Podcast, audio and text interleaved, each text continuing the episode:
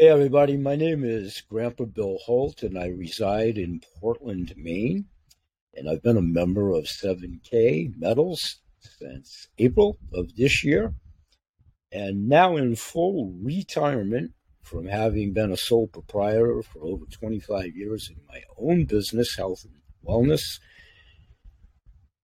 and then having a fiat job, which I recently retired from in a biotech lab in a part time basis very recently.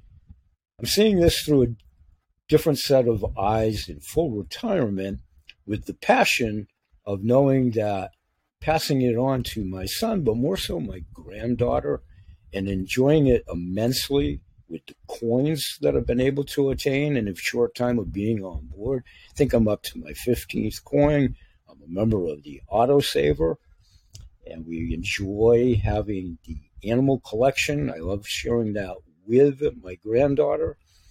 I love the histrionics. I have a few Lincoln coins in our series, another presidential coin.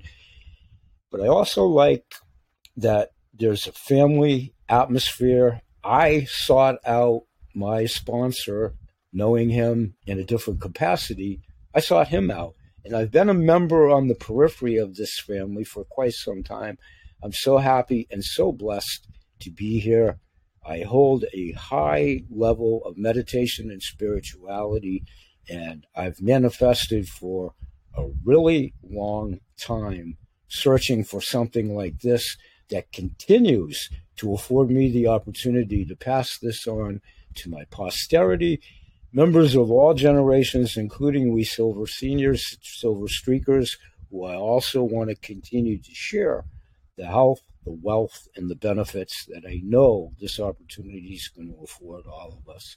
And I'm looking forward to doing so. Thank you.